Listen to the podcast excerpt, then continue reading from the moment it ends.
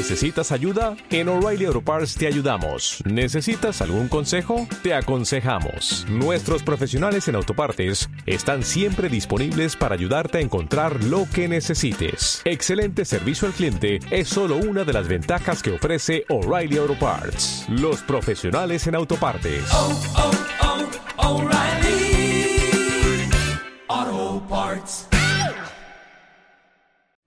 Vamos a compartir la reflexión de la palabra del Señor que hoy día se encuentra en Gálatas capítulo 3 versículos 10 al 14. Son cinco versículos, ya los leímos, pero vamos a darle una, nueva lectura para a quienes han venido integrando a nuestro servicio. Gálatas capítulo 3 versículos 10 al 15. Aparece también en la pantalla, en la versión Reina Valera del 60, Gálatas capítulo 3, versículos 10 al 14.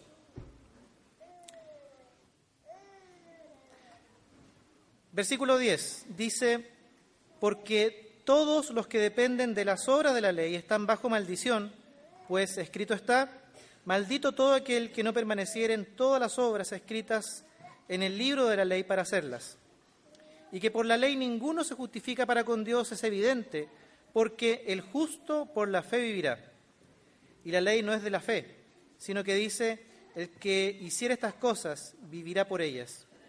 Cristo nos redimió de la maldición de la ley, hecho por nosotros maldición, porque escrito está, maldito todo es el que muere colgado en un madero, para que en Cristo Jesús la bendición de Abraham alcanzase a los gentiles, a fin de que por la fe recibiésemos la promesa del Espíritu.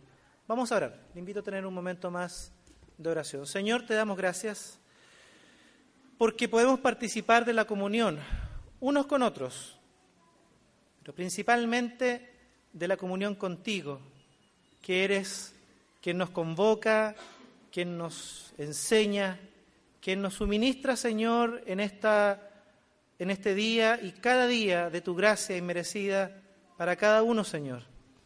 Te pedimos que en este momento de reflexionar en torno a tu palabra, en esta sección del evang- de la carta a los Gálatas, tú hables a nuestro corazón. Dejamos nuestra mente, nuestro corazón, Señor, delante de ti para que tú hables a nuestra vida a través de tu Espíritu, Señor, para aprender de ti, para conocerte más profundamente y dejar que tu mismo Espíritu, Señor, vaya transformando en este proceso, Señor, que significa seguirte nuestras vidas, cada día más ajustadas, apegadas a tu voluntad, Señor. Enséñanos, bendícenos, no solamente a los que estamos presentes en el templo, Señor, sino que a cada uno de aquellos que nos acompañan a través de la señal por Internet. Bendice a cada hermano, a cada hermana, a cada amigo, a cada amiga. Bendícenos en esta tarde, en esta reflexión, Señor, a través de tu Espíritu, Señor. En el nombre de Jesús. Amén. Amén. Hemos leído estos cinco versículos y para muchos pueden ser versículos conocidos. Ya hemos venido durante varias semanas reflexionando en torno a la epístola del apóstol Pablo a las iglesias que se encuentran en Galacia. Esta carta, que es escrita a una comunidad cristiana, a una iglesia que ha recibido el mensaje del Evangelio, pero hemos visto en las predicaciones anteriores, por alguna razón, han sido, dice el apóstol Pablo, hechizados. Irracionalmente de confiar la fe en Jesucristo y en la obra completa en la cruz, han buscado ahora completar esa obra por medio de sus obras, por medio de su propio esfuerzo, por medio de sus acciones personales. Es así que Gálatas en el capítulo 3, en el versículo 1, los ha llamado insensatos. Vamos a leer el, el versículo para tenerlo en mente. Oh Gálatas insensatos, ¿quién os fascinó para no obedecer a la verdad? A vosotros ante cuyos ojos Jesucristo fue presentado claramente entre vosotros como crucificado. Insensatos los llama en el versículo 1. Y la sección que vimos la semana pasada nos ha hablado de esta pregunta que Pablo le va haciendo para hacerlo reflexionar y entrar en razón, para que caigan en la cuenta del extravío en el que han caído. Les pregunta, ¿la salvación la recibieron por obras o por fe? al Espíritu lo han recibido por obras, por su esfuerzo o por fe. Pablo argumenta desde el Antiguo Testamento mostrando que el cumplimiento de las promesas dadas a Abraham y que recibe la iglesia son dadas y son recibidas por una acción de Dios que tienen que ser eh, por medio de la fe. Y esa, esa bendición, vimos la semana pasada, tiene que ver con la justificación. El versículo 10 dice, porque todos los que dependen de las obras de la ley están bajo maldición, pues escrito está, maldito todo aquel que no permaneciere en todas las cosas escritas en el libro de la ley. Hay una especie de obras, hay un sistema de ritos, hay un sistema que exige ser obediente a ciertas obligaciones. En este sistema que ellos han guardado y buscado guardar tan rigurosamente y que tiene que ver con las obras de la ley. Hay un sistema que empuja y que de alguna manera mantiene a la gente dependiente. El versículo, versículo 10 dice, porque todos los que dependen de las obras de la ley. De alguna manera, ese sistema religioso mantiene a la gente cautiva, aún esclavizada, dependientes, en términos del apóstol Pablo, a lo que yo puedo hacer. En esta comprensión equivocada es en la que han caído los Gálatas y que Pablo busca corregir. Pero fíjese que no son solamente los Gálatas los que pueden caer en esa, en esa comprensión equivocada de lo que es el Evangelio. Las religiones del mundo funcionan exactamente de la misma manera. Hoy y en todo tiempo, esta idea de religión, que tiene por lo menos dos acepciones, una de las acepciones de religión tiene que ver con religar, volver a unir esa relación con Dios, con lo divino, que se ha roto, que no existe, que hoy día no está presente. Y siempre, bajo este concepto de religar, es el hombre el que a través de un sistema de ritos, del cumplimiento de ciertas obligaciones, de la obediencia a ciertas normas, de ciertos rituales, de cierta forma de vivir, es quien tiene que hacer el esfuerzo desde lo personal para religarse, para reestablecer esta comunión con Dios, esta relación con Dios. Otra acepción de la palabra religión tiene que ver con la idea de religioso, de allí vendría para algunos la palabra religión, aquel que busca con cuidado, con pulcritud, mantener una conducta y una vida acorde a lo que eh, Dios demanda de sí para mantener otra vez, bajo esa idea, mantener esa relación con Dios. Una de las ideas principales que están enfrentando los Gálatas en este sistema que ellos han guardado y el que están, en el que están buscando vivir bajo las obras, este sistema religioso, tiene que ver con que el hombre es capaz de conocer a Dios, el ser personal, conociendo al ser personal divino, trascendente, pero otra premisa de la religión o de estos sistemas religiosos tiene que ver con que el ser humano está capacitado, es capaz y es su deber cumplir con la norma, cumplir con un estándar, cumplir con ciertas obras que lo unan nuevamente a Dios, a lo divino. Pablo va a ser categórico en estos versículos, del versículo 10 al versículo 14, en decir que es imposible el ser humano no puede llegar a conocer a Dios si no es Dios quien se revela. Y así ha sido por medio de Jesucristo. El ser humano está incapacitado de hacer cualquier cosa, ritos, eh, obediencia a ciertas obligaciones que demanda el sistema, o a veces son obligaciones autoimpuestas, autoexigencias con tal de cumplir y de agradar a Dios, el hombre está incapacitado de ir por ese camino. No puede ir por el camino de las sombras. El hombre no es capaz, como lo están creyendo los Gálatas, de completar la obra de Jesucristo ni de hacer absolutamente nada para alcanzar la aceptación de Dios, el favor de Dios, la misericordia de Dios. Es interesante que el versículo 10 dice, porque todos los que dependen de las obras de la ley, podemos, podemos ampliarlo, todos los que dependen a ciertas obligaciones todos los que dependen a la obediencia personal a ciertas obligaciones como forma de acercarse a Dios. No solamente estos judíos que han conocido la fe en Jesucristo, sino que ampliémoslo a todas las religiones. Póngale usted el nombre que quiera. Todas ellas que exigen la obediencia, el fiel cumplimiento a ciertas obligaciones, rituales, normas, etcétera, etcétera, etcétera, hacen a la persona dependiente de ese sistema. Una forma de control es esa dependencia. Muchas veces se usa la culpa como una forma de controlar a las personas y mantenerlas bajo este sistema del cumplimiento de ciertas obligaciones, ciertos rituales, ciertas formas de vivir en la comunidad, se usa muchas veces la culpa como un elemento de control.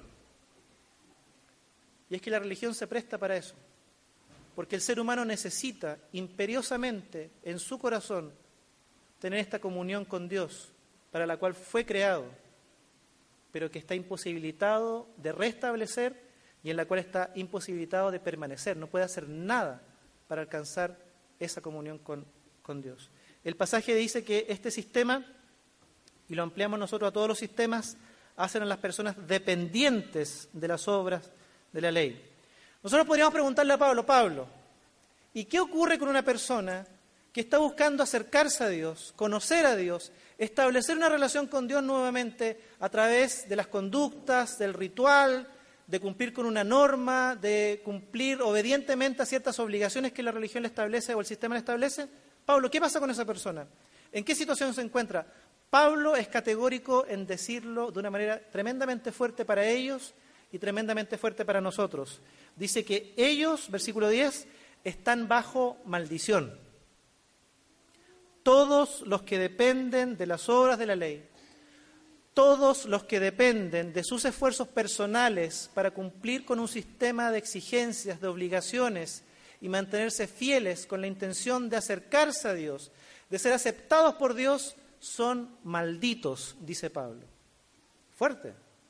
Es tremendamente fuerte Pablo y duro. Lo ha sido en toda la carta y en esta expresión es tremendamente fuerte. Pero es que es necesario. Porque los Gálatas han recibido el Evangelio, han sido instruidos en el mensaje de Jesucristo, pero por alguna razón irracional, como ha com- comenzado a decir el capítulo 3, ellos se han extraviado y han dejado de confiar en la obra completa de Jesucristo en la cruz y se han vuelto a las obras, a la necesidad de cumplir ellos en sus esfuerzos personales para completar la obra. De alguna manera, esto es lo que ellos están pensando. Pablo dice que aquellos que buscan ese camino para ser aceptados por Dios están bajo maldición. Y la palabra maldición en el texto griego encierra varias ideas. Una de ellas, o maldito, tiene que ver precisamente con ser rechazado. Es decir, el que busca acercarse a Dios, ser aceptado por Dios por su esfuerzo personal, busca el favor de Dios, la bendición de Dios, la salvación de Dios, tener esta comunión con Dios por un esfuerzo personal en sus obras, en este sistema de obligaciones, en lugar de ser aceptado, dice el pasaje, es maldito, que significa es rechazado. No es el camino. Otras acepciones de la palabra tienen que ver con ser reprobado por Dios, ser condenado, ser merecedor del castigo divino, ser rechazado. Es decir, lo que buscan aquellos que descansan y dependen de las obras, en lugar de ser aceptados por Dios, lo que encuentran finalmente es rechazo. Y ya vamos a ver por qué. Esto tiene una explicación y Pablo lo explica con claridad en el pasaje. Algunos dentro de la palabra maldito o son están bajo maldición, esta idea de maldición, agregan algo más. No solamente incluye rechazo, no solamente incluye ser reprobado, ser condenado, sino que además incluye la idea de que no tienen ningún derecho al perdón. Aquel que es maldito, aquel que está bajo maldición, según el pasaje, según Pablo, vamos a ver algunos pasajes más para poder entender, no tiene ningún derecho, no tiene la más mínima posibilidad, ninguna, de ser perdonado. Es decir, Pablo está diciendo que miren, mientras ustedes buscan la aceptación de Dios el volver a vincularse con Dios, el tener esta comunión con Dios por sus esfuerzos, lo que encontrarán al final de este camino es un punto muerto. Es rechazo, es desaprobación, es, dice el, dice el pasaje, merecedor del castigo, sin derecho a ningún tipo de perdón. Porque todos los que dependen de las obras de la ley están bajo maldición. Todos los que dependen de sus esfuerzos personales para acercarse a Dios, para establecer una relación personal con Dios y mantener esta relación con Dios, lo que encuentran finalmente es todo lo contrario.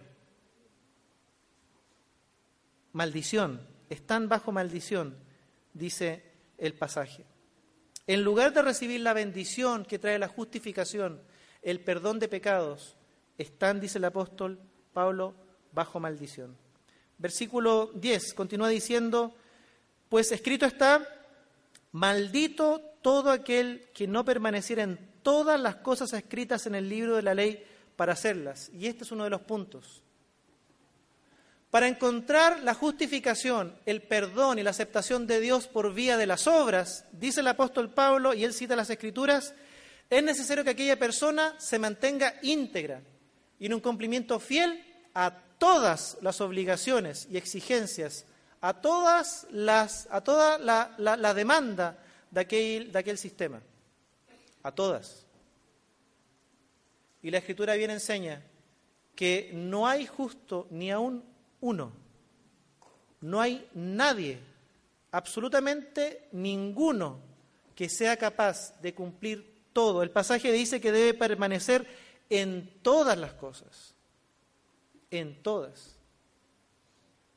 Y aquí puede entrar una pregunta. Si yo hoy día me, dispusiere a seguir el camino de las obras y cambio mi vida completamente para agradar a Dios y cumpla a cabalidad la, ley y todas estas, estas demandas, todavía queda un pasado de vida hacia atrás que no hay forma de cubrirlo. Jesucristo perdona gratuitamente no solamente los pecados desde que le conocemos hacia adelante, sino también desde, desde, que le conocemos hacia atrás en nuestra vida. Él cubre la totalidad de nuestros pecados. Es imposible que por un esfuerzo humano nosotros en algún momento de nuestra vida busquemos equiparar la balanza porque siempre seremos deudores, aunque en algún momento de nuestra vida, suponiendo vivamos una vida de un cumplimiento fiel a las, a, las, a las demandas, hay todo un pasado de vida hacia atrás que nos habla de haber pecado, de haber fallado y que jamás lograremos eh, limpiar, sanar ni pagar por nuestra, por nuestra cuenta. Es necesario permanecer en todas las cosas, pero hay uno solo que cumplió con todas estas exigencias y con esta demanda de santidad, Jesucristo el Señor. Él es el único, justo, sin pecado. Le llaman el que no cometió pecado, el justo, el santo. Él es el único que ha vivido una vida sin pecado, una vida santa en este sentido y ha cumplido totalidad, viviendo una vida completamente apartada del pecado, completamente para Dios. Pero nosotros fallamos, pecamos, no logramos cumplir con las exigencias, con la obediencia a estas obligaciones, que muchas veces el sistema puede, puede, puede imponerlas sobre nosotros o pueden ser autoimpuestas. Sabe que hay una cuestión con la que el ser humano lucha, y luchamos todos, y tiene que ver con la culpa. Los sistemas religiosos, como dijimos, usan muchas veces la culpa para mantener el control sobre aquellas personas que son parte de la religión. Pero muchas, veces nosotros mismos cargamos nuestro corazón y mantenemos nuestra vida siguiendo a Jesús llena de culpas. Y muchas veces ya conociendo a Cristo, como le ocurrió a los Gálatas, habiendo recibido el mensaje con alegría, con gozo de la obra de Jesucristo en la cruz, buscamos producto de nuestras faltas y pecados y culpas que nos siguen, buscamos tratar de equiparar la balanza. Y buscamos acallar la conciencia, buscamos acallar esas culpas con buenas obras. Querido hermano, hermana, ese tampoco es el camino.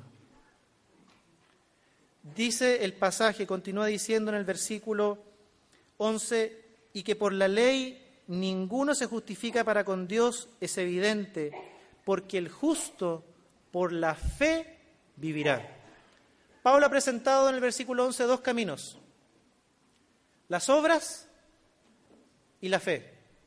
Y es categórico en decir que no hay un camino, además de la fe, que nos lleve a vivir esta relación con Dios.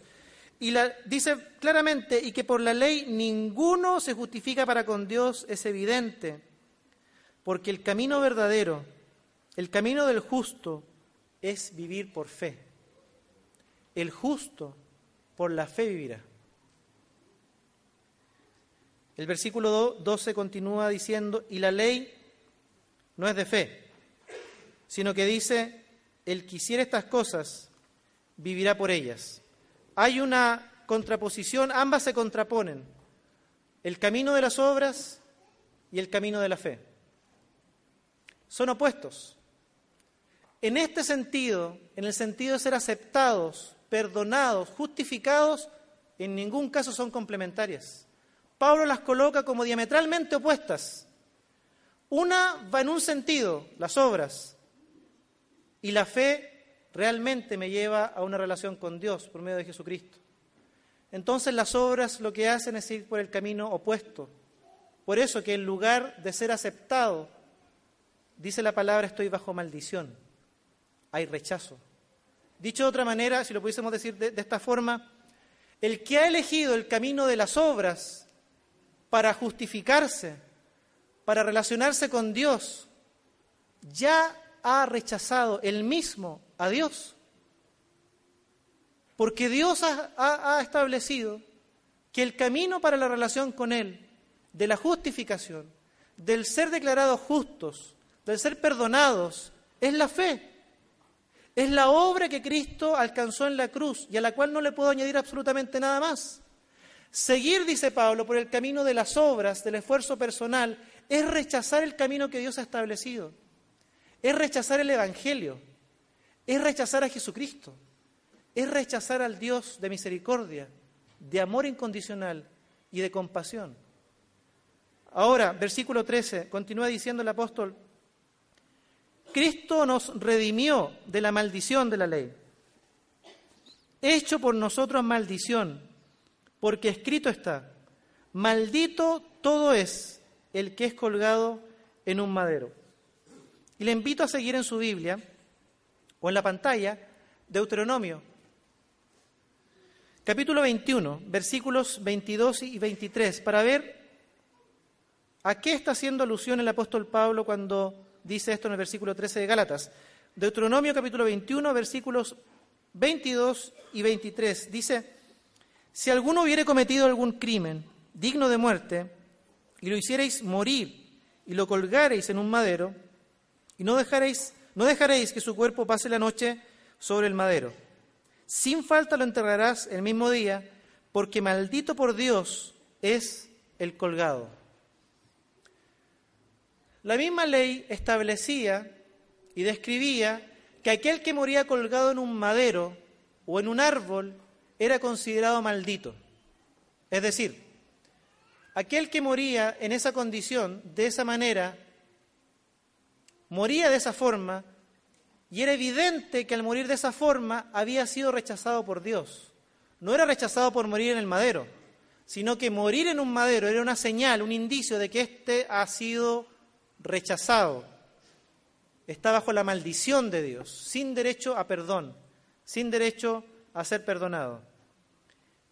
Esto es de lo que está hablando el apóstol Pablo. Esto es una de las, de las cuestiones que a, a los judíos, a quienes se les anunció el Evangelio en el, en el primer tiempo, rechazaban a Jesús. Porque le hablaban de que el Mesías era uno que había muerto colgado precisamente en un madero. Para los judíos era evidente, dentro de la lógica de ellos, era evidente que ese Jesús de Nazaret, que había muerto colgado en un madero, era un maldito. Porque la ley lo decía así. Entonces, era lógico pensar que ellos rechazaran a Jesús. Por esta razón, el que había muerto en ese momento, en ese lugar, fuera de Jerusalén, era un tipo, profeta, lo que se quiera llamar o decir, que finalmente quedó en evidencia de que había sido alguien reprobado, rechazado, algo que estaba bajo la maldición de Dios. Pero ellos tenían razón en eso. Pablo lo, explica en este momento. Él dice, Cristo nos redimió de la maldición de la ley, hecho por nosotros maldición. Él se hizo maldición. Efectivamente, en la cruz, Jesús carga con nuestros pecados para librarnos de la maldición de la ley. Él muere en ese lugar para librarnos de vivir y transitar por este camino de las obras, que finalmente lo que acarrea es maldición, es rechazo, es desaprobación. Sabiendo que este camino no lo podemos cumplir, no podemos dar la talla, no podemos dar la medida, sabiendo que el final de este camino es un punto muerto en el que cada uno de los que sigue este camino de las obras está bajo maldición, es que Jesús, para librarnos de ese camino, para librarnos de esa maldición, para librarnos de ese rechazo, del que somos merecedores, es que Él muere en la cruz, toma sobre sí los pecados y no habiendo pecado, siendo justo, siendo el santo, carga con los pecados tuyos y míos, se hace un maldito, se hace alguien que está bajo maldición para anular el camino de las obras, para decir que por ahí no es, y Él cargar con nuestro pecado, y Él pagar en su totalidad el precio que nosotros jamás podríamos pagar. Y con claridad alumbra en la mente de aquellos que han buscado a Dios, aquellos que tuvieron el Antiguo Testamento, que el camino siempre ha sido el de la fe, que se concreta ahora y se hace posible en la persona de Cristo, en su muerte en la cruz, muriendo como un maldito. Cuando Jesús enfila rumbo al Gólgota y cruza Jerusalén con el madero a cuestas, Él ha decidido hacerse maldición por usted y por mí. Una de las acepciones que vimos al comienzo es que maldito o bajo maldición es uno que no tiene derecho al perdón. Él decide en un momento hacerse maldición, ponerse bajo maldición, es decir, ser uno que no solamente cargará con la culpa, no solamente será rechazado, y en el grito de la cruz, ¿cierto? Ese grito de Jesús, ¿por qué me has desamparado? Padre, ¿por qué me has desamparado? Es la muestra, es la señal de estar cargando con eso. Cuando él enfila rumbo al Gólgota, cargando con el madero, él decide hacerse uno sin derecho al perdón, para que usted y yo tengamos, por medio de la fe, acceso a ese perdón hay uno solo que ha vivido una vida justa, santa, perfecta, Jesucristo. Y hay uno solo que decidió cargar con la culpa suya y mía, uno solo que podía hacerlo, y decidió cargar y hacerse alguien sin derecho al perdón. Cuando Jesús enfiló rumbo al Gólgota, no podía, no podía dar marcha atrás, y no, podía, no, no había un punto de retorno en donde él apelara a la misericordia. Él decidió cargar con el peso del pecado y caminar como un condenado sin derecho al perdón para ofrecérselo gratuitamente a usted y a mí por medio de la fe. Cristo nos redimió de la maldición de la ley hecho por nosotros maldición, porque escrito está, maldito todo el que es colgado en un madero.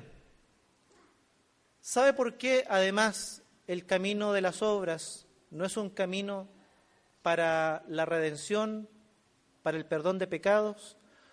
Cuando yo decido que el camino para acercarme a Dios, para volver a unirme en una relación con Dios y mantener una relación con Dios son las obras, lo que yo estoy haciendo, dice Pablo, es ser corredentor de mi vida.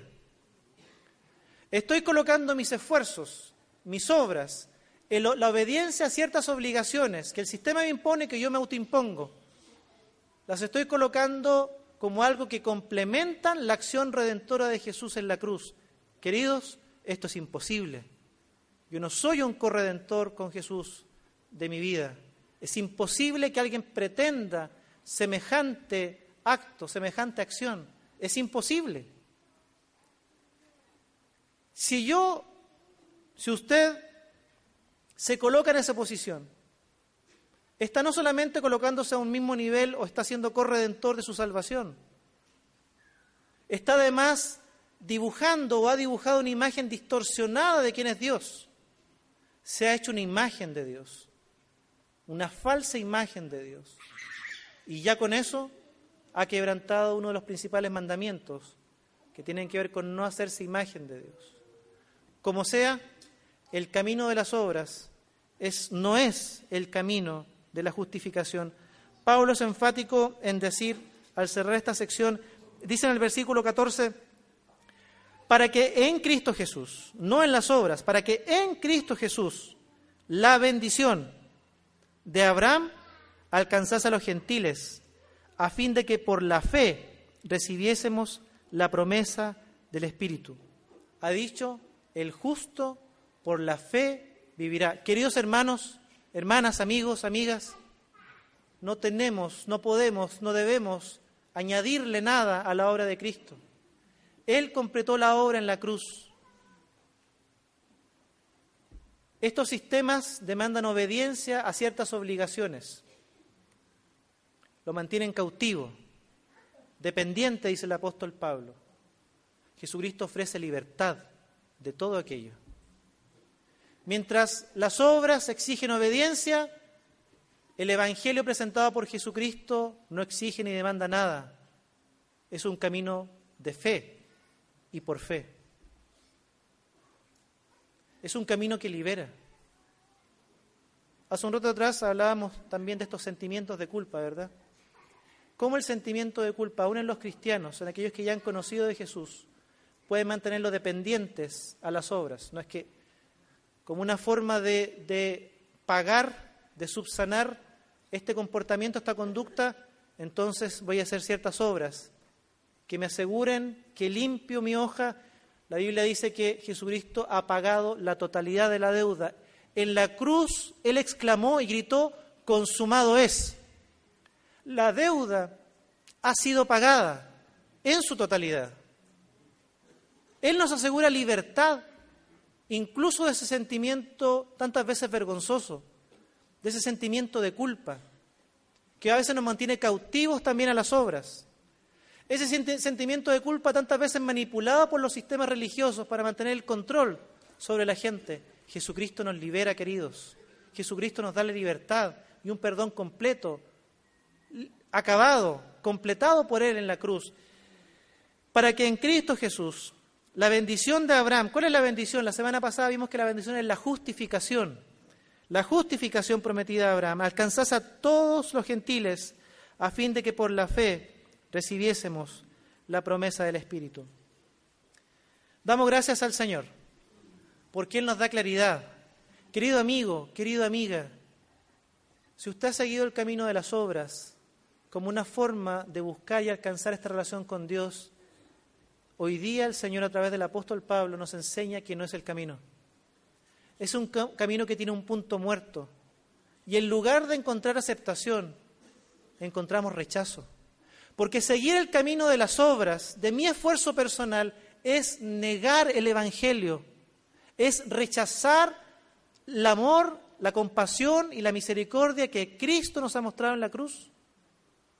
Si verdaderamente queremos conocerle, si verdaderamente queremos entregar nuestra vida a Él, el camino es el camino de la fe. La fe en la obra que Cristo ha completado en la cruz. Y vamos a agradecer por eso. Le invito a que tengamos un momento de oración. Cerramos nuestros ojos. Reflexionamos en torno a esta obra y dele gracias al Señor Dele gracias a, a- Dios por esta obra que Cristo ha completado a favor nuestro, a favor suyo, a favor mío en la cruz.